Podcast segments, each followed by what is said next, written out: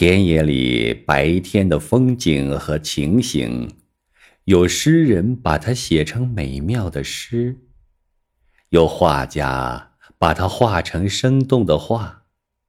到了夜间，诗人喝了酒，有些醉了，画家呢，正在抱着精致的乐器低低的唱，都没有功夫到田野里来。那么，还有谁把田野里夜间的风景和情形告诉给世间的人呢？有，还有就是稻草人。